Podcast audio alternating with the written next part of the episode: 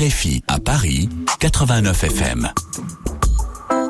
Et d'Europe, on en reparle dans notre chronique politique. En France, le parti d'Emmanuel Macron, Renaissance, organise ce week-end sa rentrée à Bordeaux, un campus européen, dixit ses dirigeants, euh, pour marquer une première étape sur la route des élections européennes en juin 2024. Bonjour Julien Chavannes. Bonjour. Un rassemblement avec une tête d'affiche surprenante, Ursula von der Leyen.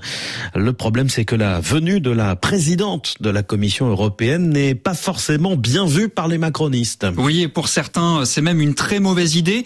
Pour un député Renaissance, c'est un mauvais signal envoyé aux électeurs qui se désintéressent déjà habituellement des européennes. Le choix fait par Stéphane Séjourné, le patron du parti, a surpris beaucoup de macronistes.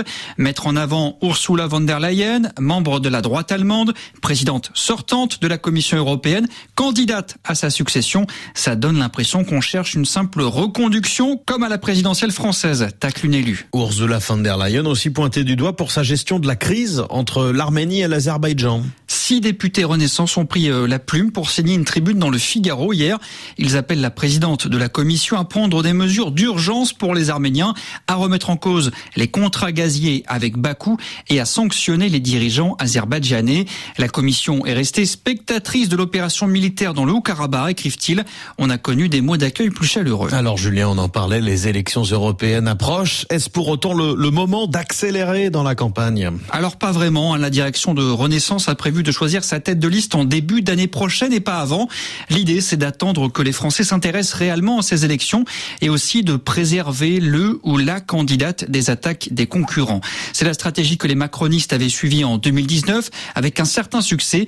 Ils étaient arrivés deuxième avec 22% des voix. Pas sûr que cela fonctionne à nouveau. La concurrence est mieux préparée selon un cadre de Renaissance qui regrette le temps perdu. Si la tête de liste choisie est peu connue, elle aura au contraire besoin de partir tôt en campagne pour se faire connaître auprès des électeurs.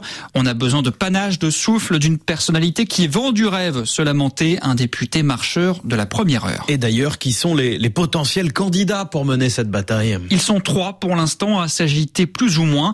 Stéphane Séjourné d'abord, le président du groupe Renew au Parlement européen et aussi à la tête du parti Renaissance. C'est le plus légitime, mais il hésite à repartir à Bruxelles au risque de rater une place au gouvernement en cas de remaniement.